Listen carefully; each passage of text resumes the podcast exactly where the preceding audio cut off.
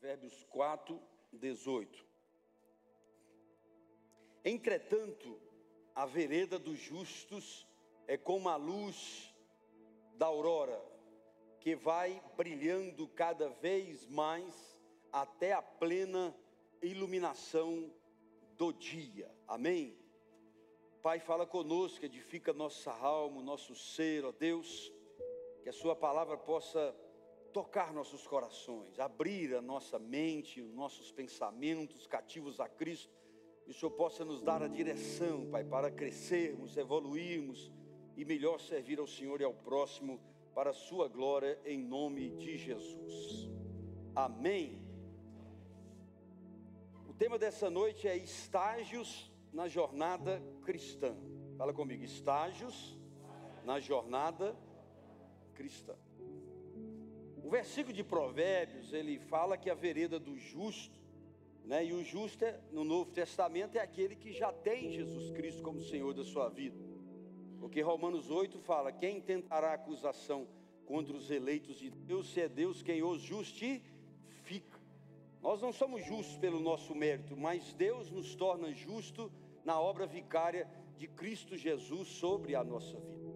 E ele fala que a gente vai brilhando crescendo no brilho, cada vez mais, até a plena iluminação do dia. Ou seja, esse versículo fala de estágios de crescimento. Aqui no sentido da iluminação, ele pode ser aplicado em diversas formas de sermões, mas nessa noite eu quero extrair dele essa capacidade de nos mostrar que a nossa jornada de cristão, de filhos de Deus, de servos, tem estágios.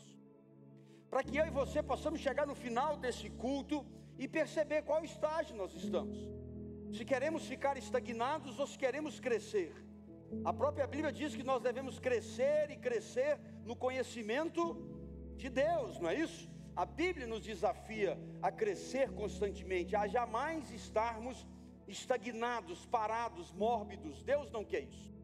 E é uma escolha pessoal do ser humano, uma escolha pessoal minha e sua, depois do convencimento do Espírito, de servir a Deus, de caminhar segundo os seus mandamentos, escolher a vereda dos justos. Deus nos escolhe. Jesus falou: Não foi vós que me, me escolhestes, foi eu que escolhi a vós.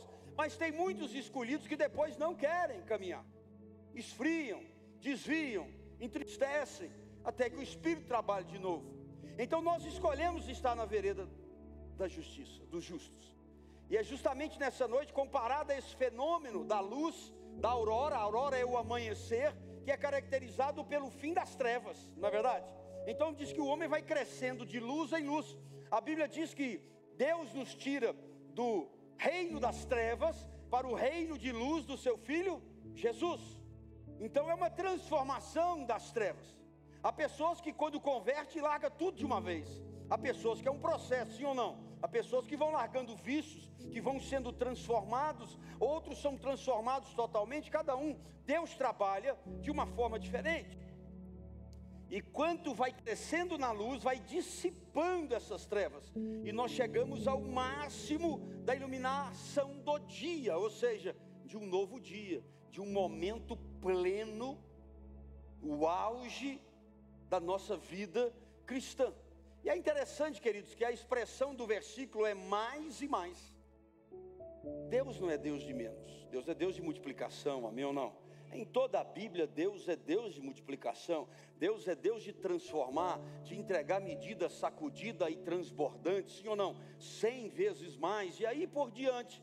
Mas aqui o versículo também confirma isso, dizendo mais e mais, ou seja, Salomão fala de um processo se é mais e mais estágios a serem acrescentados, desenvolvimento, e Salomão está falando de um processo, e nenhum crescimento é, acontece de um dia para o outro. Tudo que cresce de um dia para o outro morre rápido. Essa é uma verdade. Tudo tem o seu estágio, desde os animais, as plantas, o ser humano em si, e não é diferente a nossa jornada na terra como cristão, como filhos de Deus. E esse processo leva um tempo. Então ele é constante, ele é sempre mais e mais. Fala, na minha vida, Deus sempre tem mais e mais. Esse texto ele fala de estágios, de desenvolvimento, de crescimento. Então nós queremos trabalhar isso nessa noite. Por isso que o tema dessa noite é estágios na jornada cristã. Eu quero deixar sua Bíblia aberta, nós vamos usar bastante a Bíblia. E eu quero começar com o livro de 2 Reis, capítulo 2, verso 1 ao verso 6.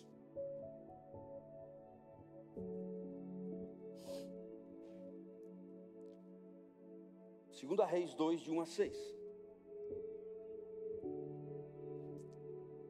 Esta, consegue pôr na tela?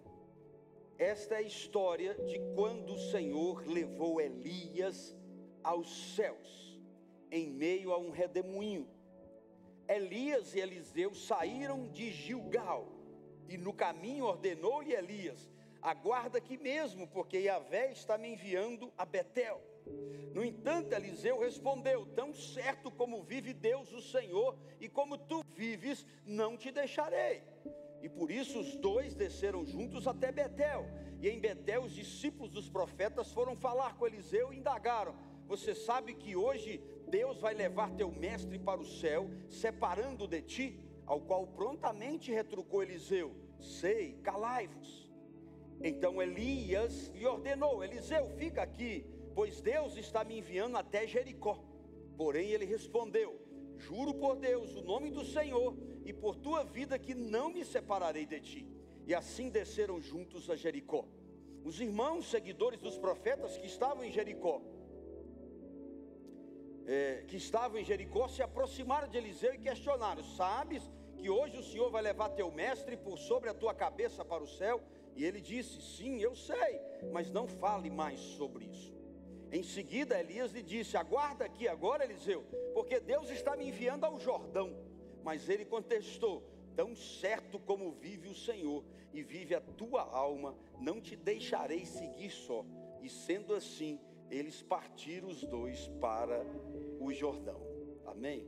Castor, o que que tem esse texto com os estágios da vida, né? Do cristão? Por que esse crescimento mais e mais? Você percebe que no início fala que o Senhor ia levar Elias aos céus, ou seja, o arrebatamento o estágio final de uma vida cristã, sim ou não? O ápice da vida cristã é o arrebatamento. Estando vivo ou estando morto, porque você já está com Cristo e todos os mortos prestarão conta. Nós ressuscitaremos no novo corpo. Então esse momento era muito importante, tanto para Elias, que já sabia, Deus já tinha revelado que levaria ele, e ele não foi numa carruagem de fogo, ele foi num redemoinho, amém ou não? passou a carruagem de fogo, mas ele foi num redemoinho. E para Eliseu era fantástico, porque ele era o sucessor natural. Ele sabia que assumiria o lugar de Elias. E ele queria presenciar esse momento extraordinário. E percebemos que Elias, já sabendo disso, que seria arrebatado, ele visitou quatro lugares: Gilgal, se você tiver prestado atenção no texto, Gilgal, Betel, Jericó e Jordão o Rio Jordão, que eles atravessaram, na verdade. Eu fiquei perguntando por que que no momento que o ápice era o arrebatamento, era a transferência de poder e capacidade dobrada a, a Eliseu, né? Eliseu deixar ali seu, os seus bois, a sua carroça, os seus pais, tudo isso era o cerne. E a Bíblia nada é em vão. A Bíblia, quando ela concentra em algo, você precisa ver na entrelinha, buscar no Espírito Santo a revelação disso. Na Bíblia sempre tem uma junção uma ligação de texto, de passagens entre o Velho e o Novo Testamento, amém ou não? Sempre tem. Nós vivemos o novo, o velho foi o aio, né, o condutor até chegar ao novo, mas não se dissipa os dois. Há promessas no velho que se cumprem no novo.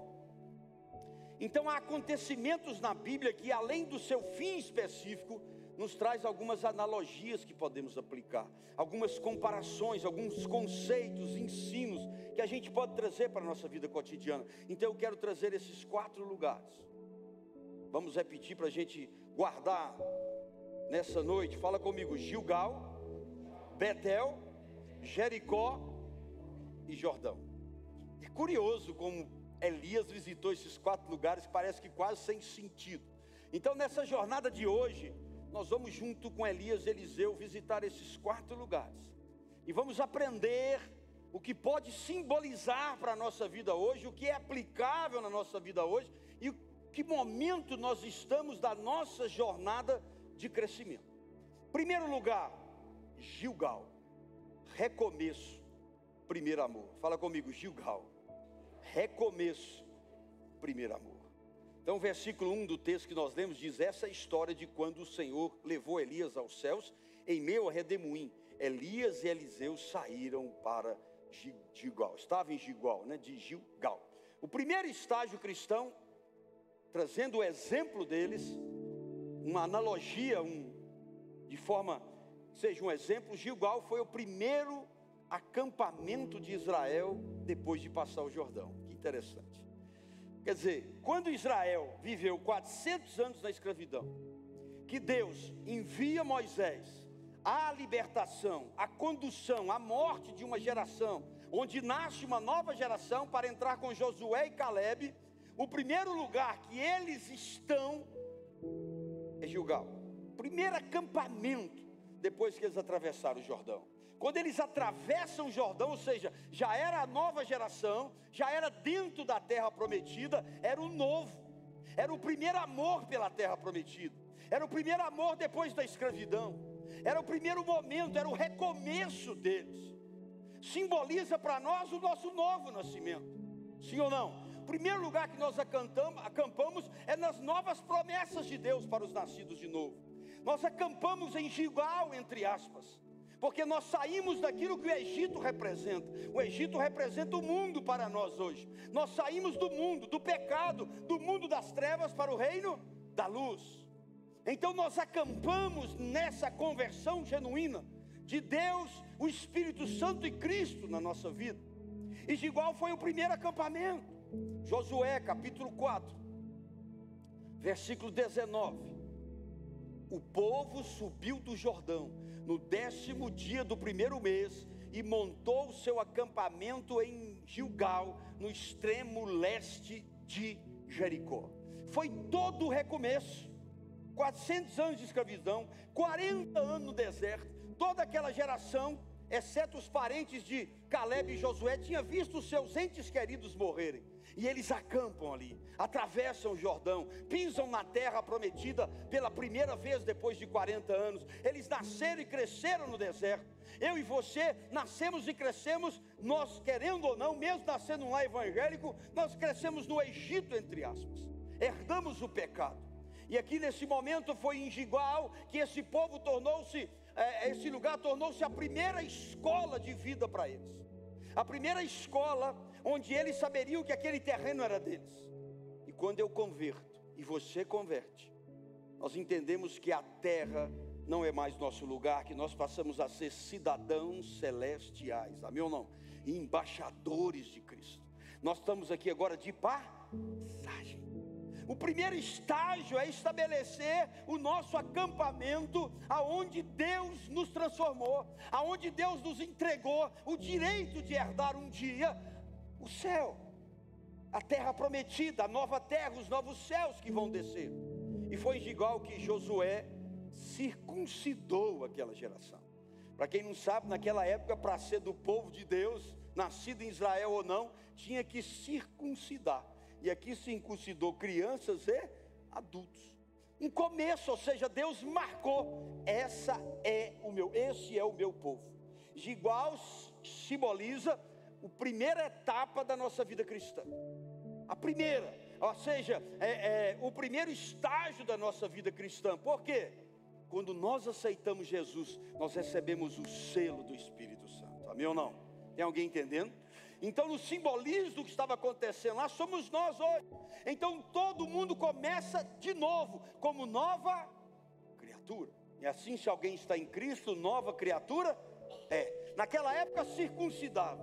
Glórias a Jesus, que agora o Espírito Santo dá um carimbo em nós, amém ou não? Deus me livre e guarde de circuncidar a nossa vida. Então, o primeiro estágio naquela época, Gilgal, é, simboliza esse primeiro acampamento, esse primeiro momento de nós, né? Então, é, foi em Gilgal que Josué circuncidou eles, Josué 5, de 7 a 9 quando a seus filhos estabeleceu em seu lugar. A esse Josué circuncidou, visto que não havia sido circuncidados no caminho. E quando toda a nação foi circuncidada, repousaram no seu lugar no acampamento até que saíram. Então Deus falou a Josué: Hoje eu removi de, de, sobre vós a humilhação sofrida no Egito. Por esse motivo o lugar ficou conhecido como Gilgal, Gilgal, monumento de pedras. Então o primeiro amor, queridos, da nossa vida, o primeiro momento, eles são circuncidados, gera uma novidade com Deus. Eles falam: essa terra é a nossa terra. Foram dos filhos de Israel comemorar a primeira Páscoa. Olha o simbolismo disso. E quando nós convertemos, somos nova criatura, nós temos a nossa primeira ceia, amém ou não? Batizamos e ceiamos. Entendemos a Páscoa verdadeira em Cristo. Então, além deles colocarem, ser circuncidado, a novidade de vida, o primeiro amor, eles comemoram a primeira Páscoa. Josué 5,10. Enquanto os filhos de Israel estavam acampados em Gilgal, celebraram o sacrifício da Páscoa, no 14 dia do mês, ao pôr do sol, nas planícies de Jericó. Aleluia. Foi em Gilgal que a arca da aliança pernoitou todos os dias, enquanto eles rodeavam as muralhas de Jericó. Eles andavam com a arca, traziam a arca e ela pernoitava. É lindo. No primeiro amor, queridos, nós não nos separamos da presença de Deus. Amém ou não? Tem gente que está nesse estágio, nós batizamos aí um monte de gente semana retrasada. Aproveite esse primeiro estágio. Quando você converte, irmão, você quer, você só fala de Deus, você não vê defeito de igreja. É bom demais, é como ele estava aqui, estava tudo bom. Eles estavam ainda sem guerrear, estacionados, é verdade? Eles estavam circuncidados, comemorando a Páscoa, recebendo de Deus. É assim o primeiro estágio de todos nós. Você só quer falar de Jesus. Quando você converte, você acha que todo crente dentro da igreja é gente boa e é perfeito, até que ele te pede um dinheiro emprestado e não te paga. Até que ele conta fofoca para você. A ah, pastor, então, nossa, eu quando eu converti, eu achava que o pastor era um ser fora do comum. Que decepção. somos humanos, somos normais. Mas muitas vezes, queridos, esse primeiro amor, você atropela tudo, passa por tudo, isso é que é bom. A gente só quer Deus, a gente está em todos os cultos, em todos os eventos, sim ou não? Monte, nossa, a gente não descia do monte. O sonho era construir um monte em casa. Jejum, quem está no beira-amor jejuava muito, deixa eu ver. Levanta a mão, ninguém jejuava muito? Põe a mão na sua barriga agora, você jejua muito? Quem é que orava muito? Deixa eu ver, seja sincero. Quem lia muito a Bíblia? Ah, gente, era bom demais, não era? Você falava de Jesus, você falava com os parentes, nós era irritante, não era? Era gostoso. Não dá mais para voltar. Quando Jesus fala volte ao primeiro amor, é justamente a intensidade. Mas não tem mais como ser como era lá atrás, porque a nossa mente já foi abalada pelas experiências ruins nas igrejas, com alguns irmãos, com alguns líderes. Ah, nós descobrimos que é diferente do que imaginávamos no início e vai cauterizando a nossa mente. Então, queridos, esse primeiro amor, nós não conseguimos voltar com a mesma mente, mas Deus quer que a gente volte com a mesma intensidade. O culto não é mais um lugar que eu fico e venho por obrigação, porque eu sou líder, porque o pastor me liga, porque meu líder me liga, porque eu tenho que ir na igreja, que eu tenho uma religião. Então é, é interessante isso. Olha Josué 6, o verso 6, o verso 8 e o verso 11. Josué, filho de Num, convocou os sacerdotes e deu uma ordem tomai a arca da aliança, e sete sacerdotes tomem sete chofares, trombetas, e sigam à frente da arca. Assim que Josué terminou de instruir o povo, os sete sacerdotes que levavam suas trombetas perante o Senhor partiram à frente tocando os instrumentos, e a arca da aliança seguia atrás deles. Não bradeis nem façais ouvir a vossa voz, nem saia de vossa boca palavra alguma, até o dia que eu vos der ordem, gritai, então bradai. Olha o versículo 11: Então a arca de Deus rodeou a cidade, contornando uma vez, e depois voltaram ao acampamento onde passaram a noite. Vê se isso não é o primeiro amor, gente. A arca ia na frente, depois a arca ia atrás. A arca naquela época simbolizava o quê? A presença de Deus. Gente, quando a gente está no primeiro amor, pode falar a verdade, pode manifestar um capiroto de chupando manga, fazendo careta, que você atropela ele. Você fala, Deus está na frente, Deus está atrás, Deus está ao redor, é uma verdade. Não pode ter uma tarde da bênção que você está lá, uma noite da oração, tem um profeta ali, um profeta aqui. Aí você fala com o parente, você tem que largar isso, isso não é de Deus. Eu só quero orar, madrugada orando, eu não sinto cansaço, porque eu sinto Deus. Eu quero mais de Deus, eu tenho sede de Deus. Esse povo tinha arca em volta deles, Deus, a presença do Senhor. O primeiro amor é onde nós mais temos oportunidade de saborear a presença de Deus. Novos, convertidos, aprendam uma coisa que eu sempre ensino: aproveite esses primeiros meses. Tudo que o novo convertido pede, ele ganha. Vocês lembram disso? Não é brincadeira, porque você dedica, você abre o coração, você está todo para Deus. Tinha nada que eu não pedia que Deus não fazia é onde você tem experiência, é onde você tem que olhar mesmo e soltar raio, em nome de Jesus, receba aí, capeta. E ele cai e sobe, você liberta a pessoa, e aí você fica vendo coisa e anjo. Eu vi anjo, eu vi não sei o que, não é? Depois fica aí um monte de gente, depois de 10 anos, tudo moribundo. Só vê capeta em desenho animado. Anjo, ei, faz é tempo, você não vê nem a asa. Orar de madrugada, pastor, se eu não vou 5 horas da manhã, você acha que eu vou lá de madrugada? Foi lá no primeiro amor. Então, Gibal era o primeiro momento daquele povo da nova expectativa, da cumprimento da promessa. Mas Deus diz para nós nessa noite: você que está no primeiro amor, mergulha, aproveita, intensifica, come a Bíblia, ora, busca, se renda, Deus vai te usar muito. E nós que já passamos essa fase, nós precisamos recuperar a essência. A essência da adoração, a essência da oração, a essência de servir. Muita gente ficou com preguiça de servir. Ei, não dá para ser religioso quem ama Jesus de verdade. Não cabe religiosidade com amor a Cristo, com amor a servir, não cabe. Em Gigal, a arca da aliança estava com eles, a presença estava com eles. E é o lugar que nos faz lembrar esse primeiro amor. Juízes capítulo 2, versículo 1. O anjo do Senhor subiu de Gilgal a Boim, Boquim declarou: Eu vos fiz subir do Egito e vos trouxe a essa terra que eu tinha prometido por juramento a vossos pais eu ordenara: jamais quebrarei a minha aliança convosco. Gilgal simboliza o nosso novo nascimento, a nova aliança com Cristo, e Deus está dizendo para você nessa noite: não interessa o que aconteceu, eu não quebrarei minha aliança com. Pecou, se arrependa, peça perdão, Ele é maravilhoso para perdoar está dependendo de um vício, alguma coisa, se abre como no primeiro amor, põe isso para fora, maior é o que está dentro de você.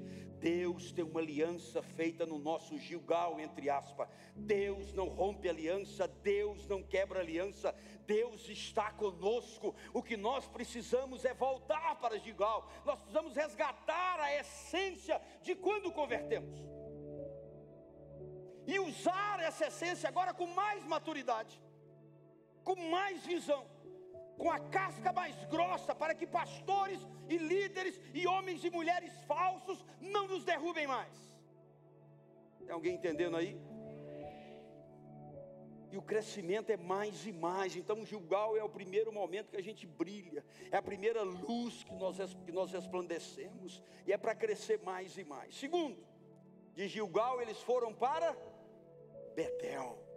Betel simboliza o nosso segunda etapa, não é verdade? A nossa segunda, é, o nosso segundo estágio na jornada cristã. Lá em 2 Reis 2:2 que nós lemos aí, fala que eles foram para Betel. E no caminho ordenou Elias: aguarda aqui mesmo, porque eu estou indo para Betel. E aí ele falou que ia junto, no versículo 3 diz que em Betel os discípulos já conversavam com eles. Então é natural o ciclo cristão, não tem outro. eu converti de verdade, eu vou para Betel. O que, que significa Betel? Casa de Deus. Sim ou não? Nós somos a casa de Deus, a, a moradia do Espírito Santo. Eu não estou desfazendo isso porque é bíblico. Mas guardado isso, simbolicamente, Deus não habita em mãos, em templo feito por mãos humanas, mas onde dois ou mais estiverem reunidos o seu nome, Ele está. E esses templos de mão humana, nós consagramos a Deus. Então nós chamamos casa de Deus. Não que Ele habita totalmente aqui, mas Ele está aqui agora. Ele está quando nós reunimos. Amém ou não? Então a casa de Deus para nós hoje é a igreja. É estar na igreja, é estar em comunhão. Então eles vão para Betel, que simboliza a casa de Deus. O primeiro estágio foi se encontrar, o primeiro amor, o primeiro momento. O segundo estágio eu vou para a igreja. Josué 4,19. O povo subiu do Jordão no décimo dia e mostrou seu acampamento em Gigal. É, desculpa, não é isso não. Do, Gênesis 12, 8. Dali prosseguiu Abraão rumo às colinas. Gênesis 12, 8. Dali prosseguiu Abraão rumo às colinas a leste de Betel, onde armou, armou seu acampamento tendo Betel a oeste e Ai a leste. Edificou também neste lugar um altar em sinal de louvor e adoração ao Senhor e invocou o nome de Deus. Ou seja, Betel foi o lugar onde Abraão armou o seu primeiro acampamento. Amém ou não? Um montou em Gilgal, foi para Betel. Abraão montou seu acampamento aonde? Em Betel. Eu estou acampado em Betel até hoje, e você? Amém ou não? Talvez você está aqui hoje, você está afastado, você está longe, talvez você subiu o acampamento e Deus te trouxe para dizer: Eu preciso voltar você ao segundo estágio. Eu preciso lembrar você do primeiro amor e eu preciso que você volta para Betel.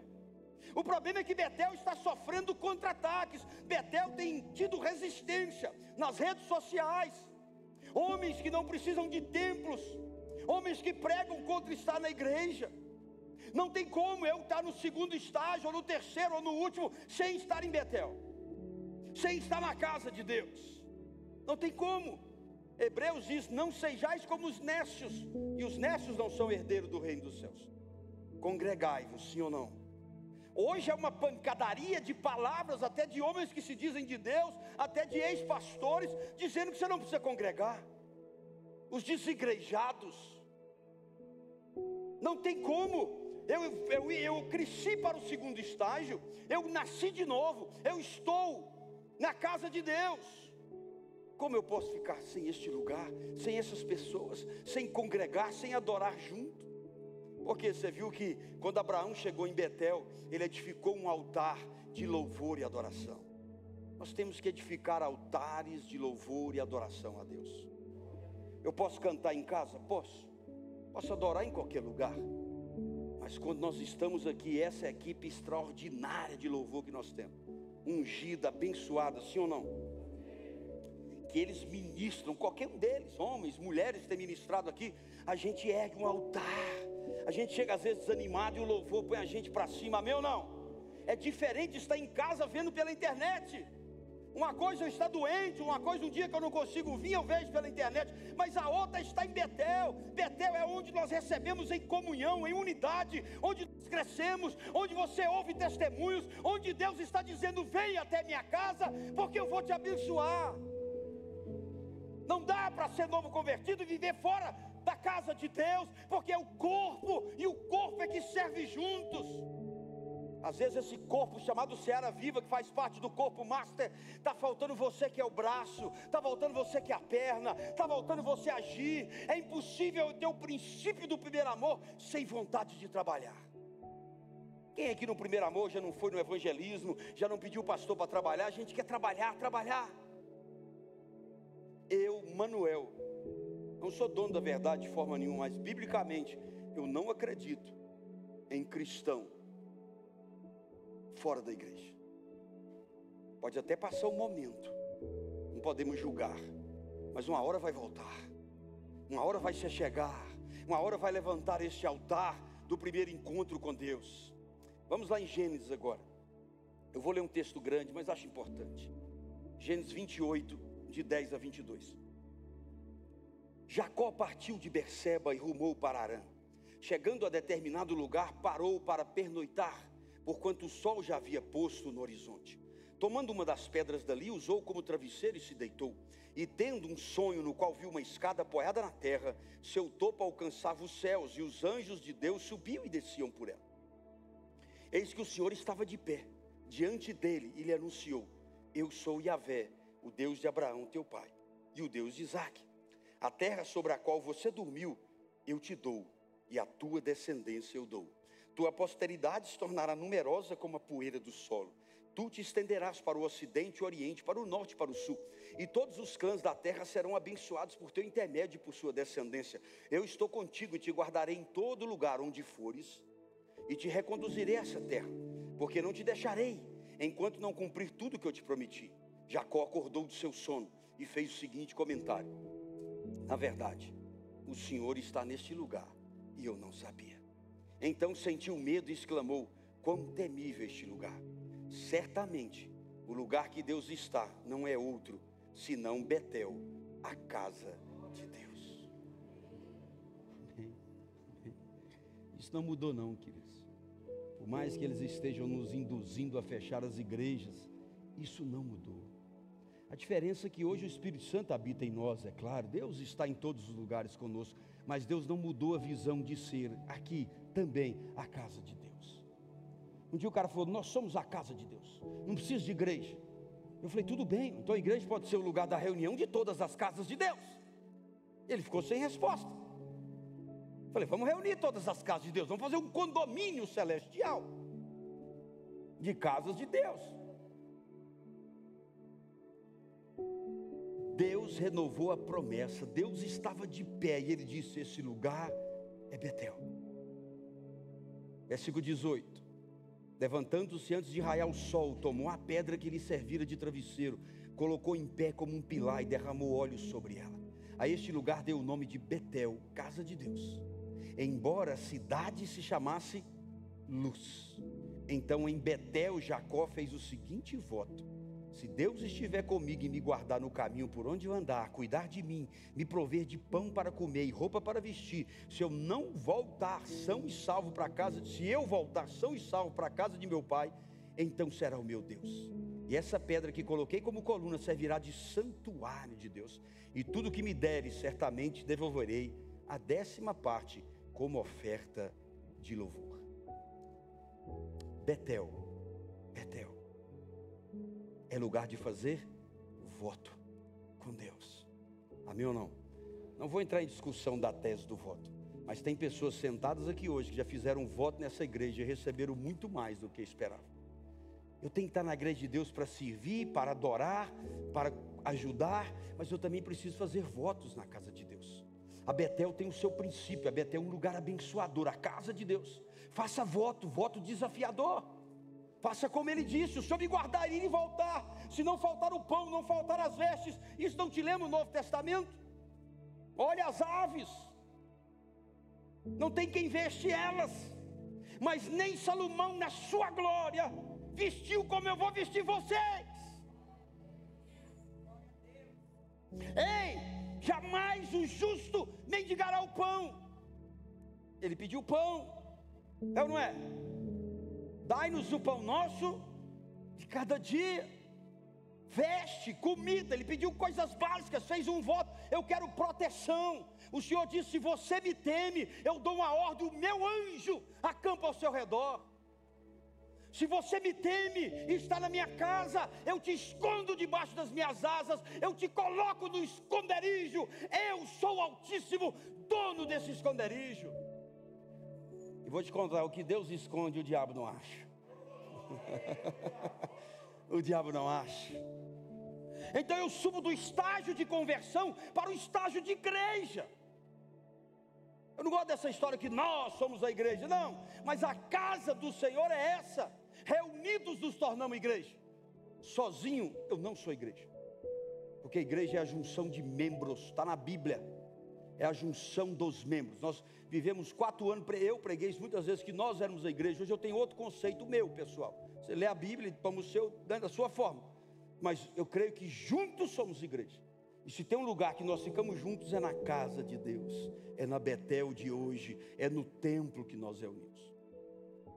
As turma, tem uma turma que falou assim: não, vamos embora e nós vamos agora pregar só na praça pública. Aí nós vamos viver lá, a igreja vai ser na praça, nós não concordamos com o sistema. Aí eles saíram. Eu pensei: e as crianças? E os bebês? E quando chover? E quando fizer frio? Isso tem cinco anos, você sabe que eles foram para frente? Nunca foram. Alguns que estavam com eles estão de volta aqui. E fracassou porque Deus não criou dessa forma, não foi feito dessa forma. Então, queridos, eu não posso fugir de Betel, é o lugar onde eu faço os meus votos. Eu vou falar um negócio seu. Faça seu voto com Deus, Ele é fiel para cumprir com você. Ele é fiel. Eu quero que um dia algumas pessoas aqui testemunhem rapidamente sobre o que fizeram de voto. Você tem que ver a transformação que Deus faz.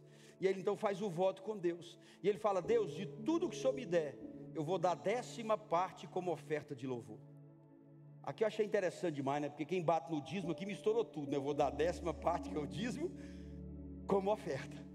Então, irmão, está aqui a solução para você. Está com a cabeça virada por esses hereges aí que não é para trazer o dízimo. Fala assim, ó, eu vou dar o meu dízimo como oferta de louvor. Pronto, sua consciência fica tranquila, você atende o herege, amém ou não? E você fica em paz.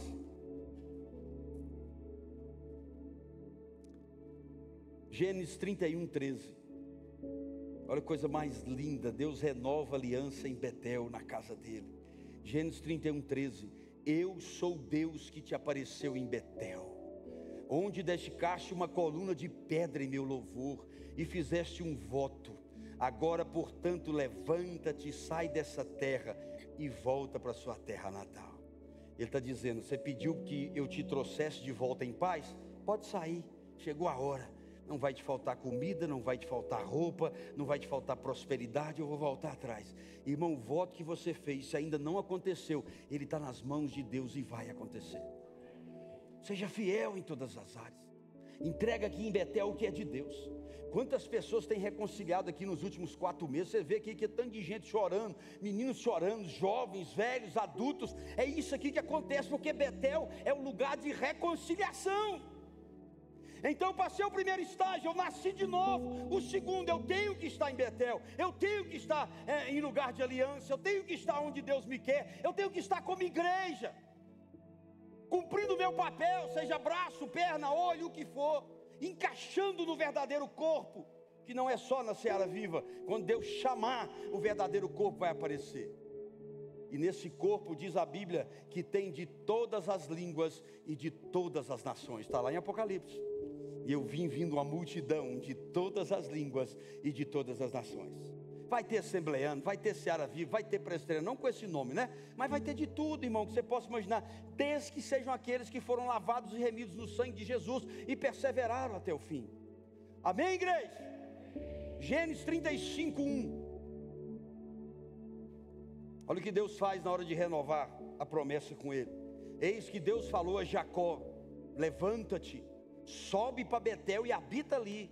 E em Betel você vai erguer um altar ao Deus que te apareceu quando você fugia da presença de teu irmão Esaú. Ou seja, na transição, antes da, no meio que ele saiu do sogro dele, para chegar até Esaú, Deus fala: vai lá e levanta um altar. Deus ama altares. Hoje não são mais altares de pedra, o nosso altar é no coração. O coração, o altar onde o fogo jamais vai se apagar, o altar onde a fidelidade vai ser o sangue fervoroso do nosso coração, o amor a Deus, o amor ao próximo, o amor a servir. Eu preciso voltar. A maior armadilha que tem hoje é essas coisas que você só faz tudo pela internet, é armadilha. Não tem como. Os pastores hoje estão acordando. O cara vai pregar e fala: Onde você está congregando? Eu não tenho congregação. Então você não prega. Não tem pastor. Não tem direção. Não tem nada. Como é que pode sair pregando por aí se não tem nem igreja? Então Betel é o lugar que Deus separou. Se Deus falar no seu coração que a Seara vive, irmão, abraço, fique. Se Deus falar que é outro lugar e for Deus, não for más influências, vá. Pede sinal para Deus para mudar de igreja. Eu acho que tem que pedir sinal para Deus. Eu acho. Eu não seguro ninguém, eu abençoo. Semana eu recebi mensagem da irmã, falou: Deus te abençoe, seja feliz, é uma pena que vai. Mas se quer ir, se achou que Deus está direcionando, amém. Não sou dono de ninguém, amém ou não? desde que vá em paz, né? E não vá carregando ovelha. Se for carregando ovelha, vamos ter problema.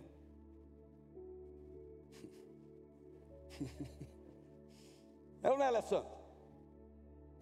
Então, queridos, o segundo estágio da sua vida cristã é a igreja. Se você não está firme, você precisa procurar um lugar.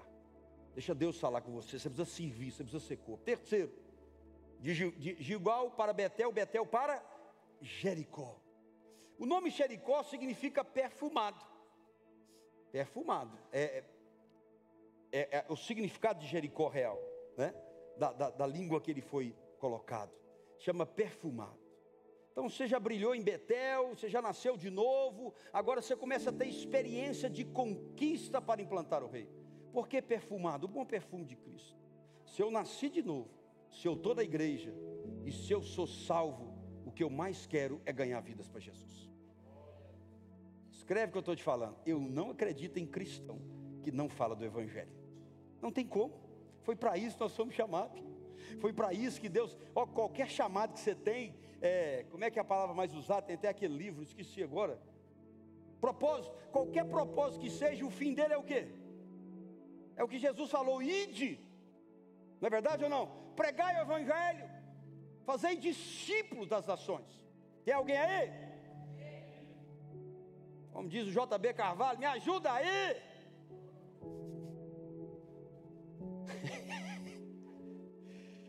então, queridos, Chegou a hora de Jericó. Jericó era de conquistar. E o engraçado é que quando eu conquisto para o reino, as outras conquistas são acrescentadas na minha vida. Talvez o que está faltando na sua vida para você prosperar nas outras áreas é servir a Deus. Às vezes a irmã Ana, que já morreu, a mulher que Deus usou para entregar todos os meus dons em momentos diferentes, era realmente uma mulher de Deus. Que ela falava se cumpria sobre a terra. E um dia ela disse para mim, eu estava trabalhando muito, ela falou assim: Olha, Deus manda te falar que conforme você andar pela obra dele, ele andará por você. Conforme você se doar na obra dele, ele doará o que você deseja no seu coração. Foi isso que eu ouvi. Então Jericó é um estágio mais avançado. Eu já nasci de novo.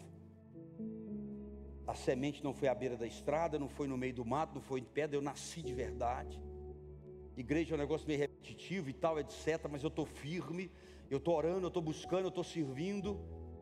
E aí, eu fui para o estágio de Betel, conheço Deus, gosto de adorar, gosto de ajudar, gosto de participar. Agora está na hora de Jericó. Eu preciso avançar. É o estágio da minha vida cristã onde eu atuo mais para levar o Evangelho e libertar cativos. Você não faz um propósito com Deus hoje, fala, Deus, eu estou no terceiro estágio, mas não estou fazendo nada, eu estou estagnado nele. Vou fazer um compromisso com o Senhor, eu vou convidar esse ano cinco pessoas, pelo menos, para sua casa. E vou insistir, no sentido não de ser chato, mas vou orar, vou jejuar por elas, pelo menos uma até o final do ano vai converter ao Senhor. Se você tiver coragem, fale isso no seu coração. Qualquer um de nós, você não precisa saber pregar a Bíblia, o seu testemunho já ajuda a pessoa a vir para cá do Senhor. Deus te chamou para isso, irmão. Como é que está seu testemunho? Como é que está a sua vida? Você não pode voltar para Betel e ficar quieto. Ide, a palavra diz ide, ide. Não tem retrocesso. Paulo fala, eu deixando para trás tudo, eu sigo para o alvo. Amém ou não? É isso. Teve um grande homem de Deus, que acho que foi a Escócia, ele disse: Senhor, me dê a Escócia ou eu morro. Quem são os leitores de livro? Como é que eles chamam? O que, que adianta ler esse tanto de livro? É um famoso. Um está um pesquisando ali na internet já. Ai, gente, querendo me dar de gaiado. Eu acho que foi Scott. Como é que é o nome dele? John Scott.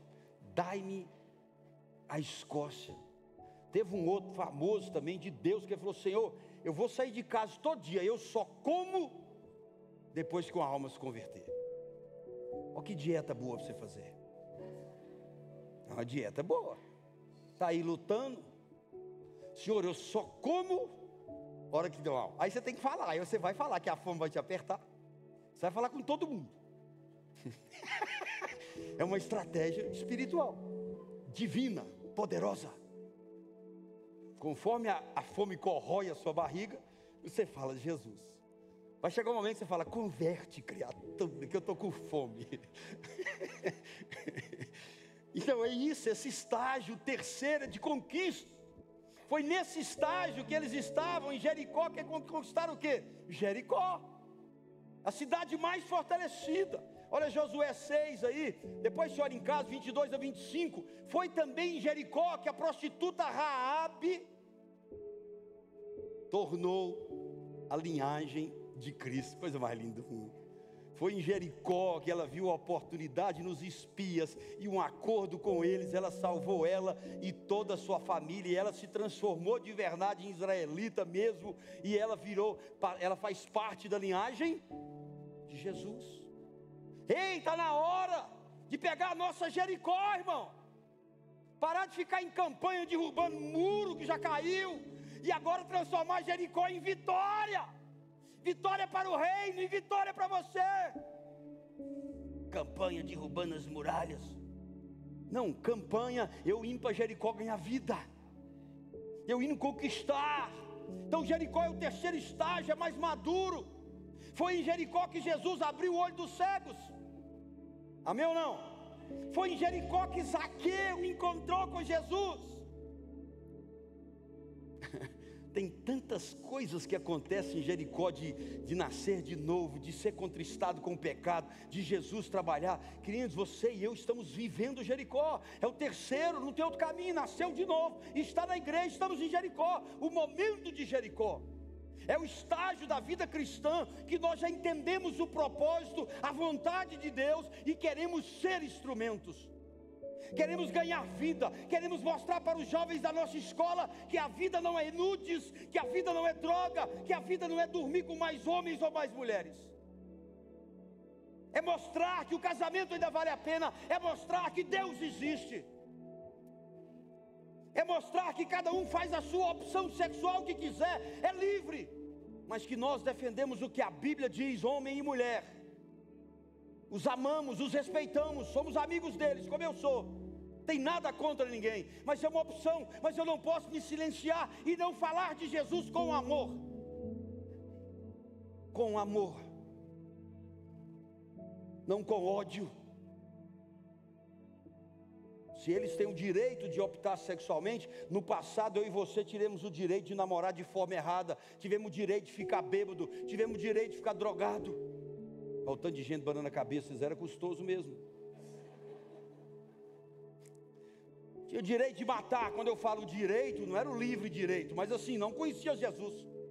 Vocês faziam escolha errada, eu também. Por que, que eles são diferentes? Fizeram escolha errada, depende do nosso amor. Tem que pregar para todo mundo.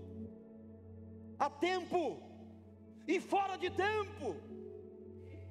Use seu trabalho, use sua empresa, use seus negócios. Toda vez que você sentir vontade de fofocar, fale de Jesus para alguém. Tem gente que vai falar para 500 pessoas no dia. Em vez de pecar, fale, conquiste, avance. Isso é maturidade. Quarto e último lugar, Jordão. Amém? Nasci de novo. Estou em Betel. Depois de estar em Betel, escola dominical, tudo mais, estudo, convivendo, eu entendi que eu preciso ganhar vidas, né? Preciso ser instrumento de Deus. Tem alguém entendendo ou não? O último estágio da vida cristã é o que? Arrebatamento. Sim ou não?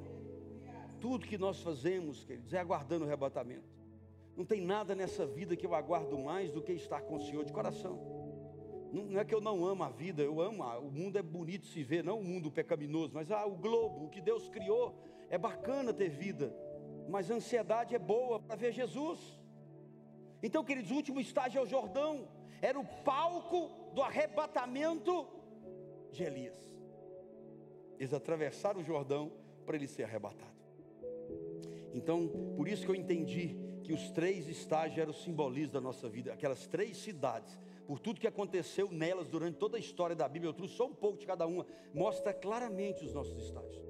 Agora, se o último que nós estamos esperando é o arrebatamento, e nós já evoluímos para o terceiro estágio, está na hora de acordar, está na hora de voltar para o primeiro amor, está na hora de entender que Betel não é um lugar para mim ir todos os domingos somente. Nós precisamos avançar, nós precisamos conquistar, nós precisamos operar, nós precisamos trabalhar. E o Jordão foi também um palco de grandes feitos de Deus. Josué 3, 14, 17. Lembre-se que a luz ia brilhando mais e mais e mais. Então, cada vez que você sai de um estágio, você está brilhando mais e mais e mais. Josué 3, 14, 17. Ora, quando o povo deixou suas tendas para atravessar o Jordão, os sacerdotes que levavam a arca estavam à frente do povo. Assim que os transportadores da arca chegaram ao Jordão e os pés dos sacerdotes que transportavam a arca se molharam nas bordas das águas, pois o Jordão transbordava pelas margens durante toda a época da colheita, as águas que vinham de cima em forte correnteza pararam e formaram uma muralha de água.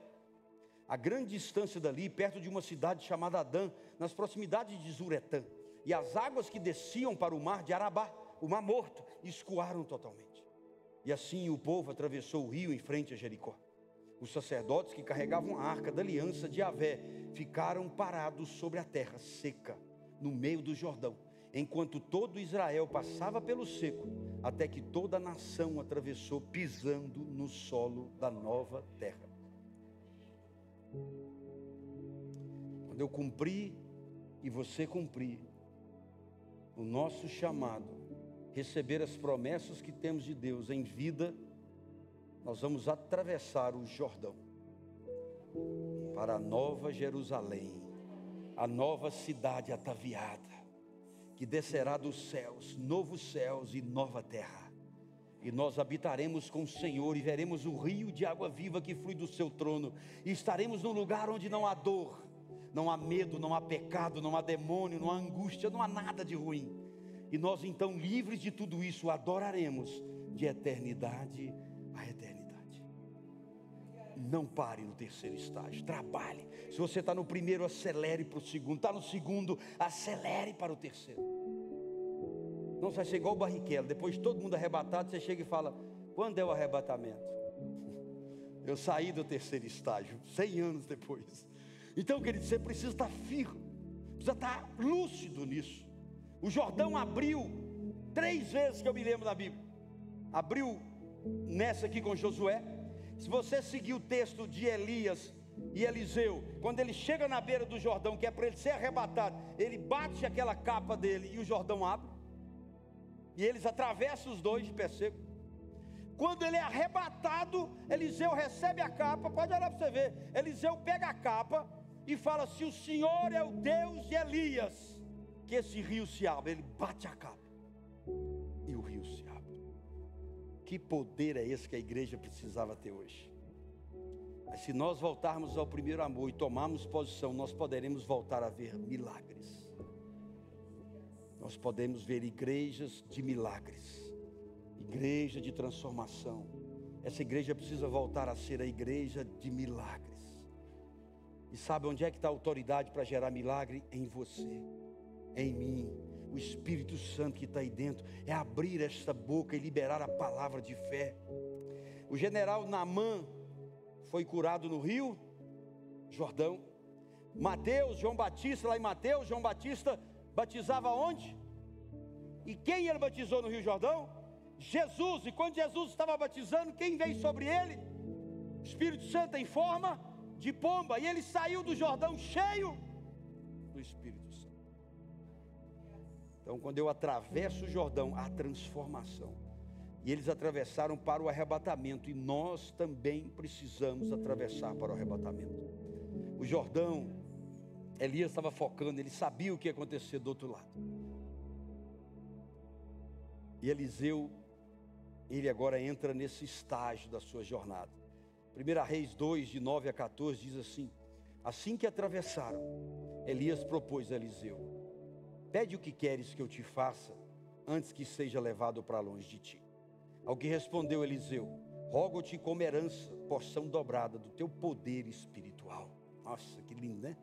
Porção dobrada do seu poder espiritual.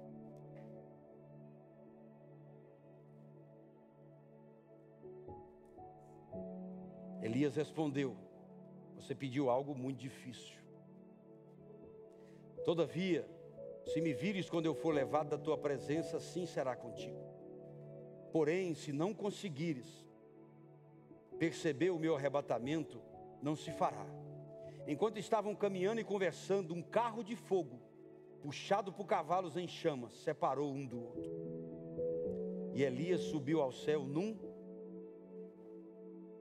redemoinho. Muito pregador fala que ele subiu no carro de fogo. Será que é esse carro de fogo? Eu penso que veio para dar segurança, não é verdade? Não, deve ser, para levar o bichinho. Vamos embora. Você ir direto para o céu, nada atrapalhar. Chegou a apartar os dois, coisa mais linda. E assim que viu o estudo acontecendo, Eliseu gritou: Aba, meu mestre, meu pai. Tu foste com os carros de guerra e os cavaleiros de Israel. E quando já não podia mais segui-lo com os olhos, Eliseu tomou as próprias vestes e a rasgou no meio. Em seguida, pegou a capa de Elias. Posso fazer uma simbologia para você entender o que eu estou falando? Eliseu rasgou as vestes para receber a capa, dentro da pregação que eu estou fazendo hoje. Quando você for para Betel e você for para o seu Jericó conquistar para Deus, quando acabar aquele momento que você atravessar o Jordão, seja morrendo ou seja vindo o arrebatamento, você vai rasgar as suas vestes terrenas e receberá vestes brancas num corpo de glória. Vale a pena, vale a pena. Evolui, não para, volta para Betel, volta ao primeiro amor, toma uma posição definitiva. Se vier que abrir mão de alguma coisa, abra. Se for dolorido, que doa. E você vai ter o privilégio de rasgar isso e receber vestes novas, brancas, e um corpo de glória.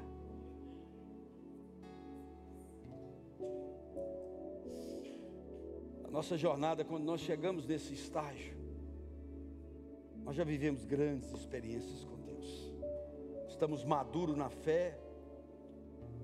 Como eu disse, a única expectativa maior nossa é, é o arrebatamento.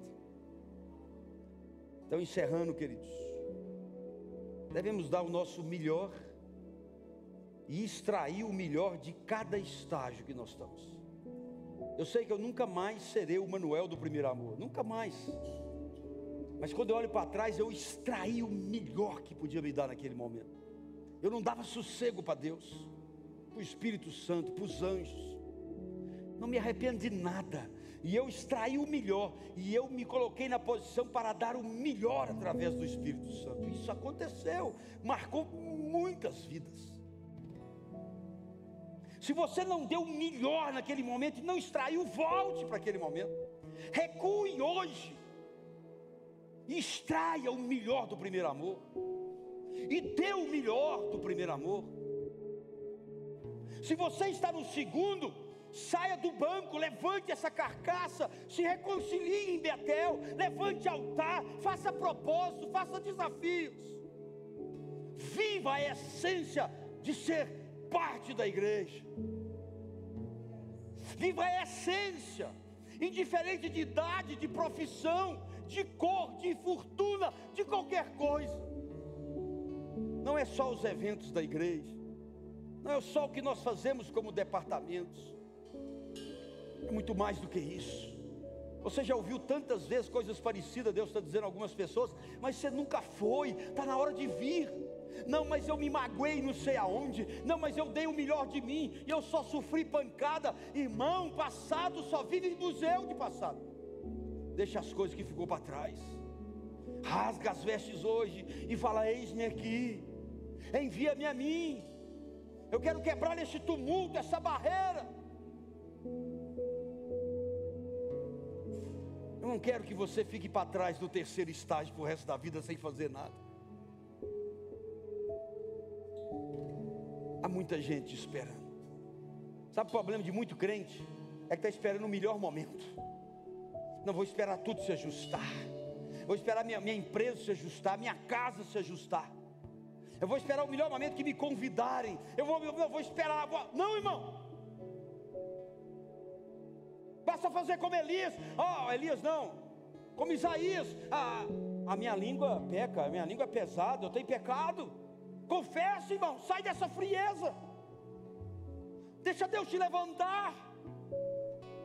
Deus não me levantou para conduzir uma igreja para ser igual às outras no final dos tempos. Não queremos ser melhor do que ninguém, mas queremos ser a luz que cresce e brilha dia, dia, dia, dia, neste lugar e aonde Deus enviar. Você é abençoado, você é escolhido, você é separado, o Espírito está aí. Acorda, desperta os dons que há em você. Para de mimimi, de bububu. Bate no peito e fala: Aqui está um servo do Senhor. Usa-me, usa-me.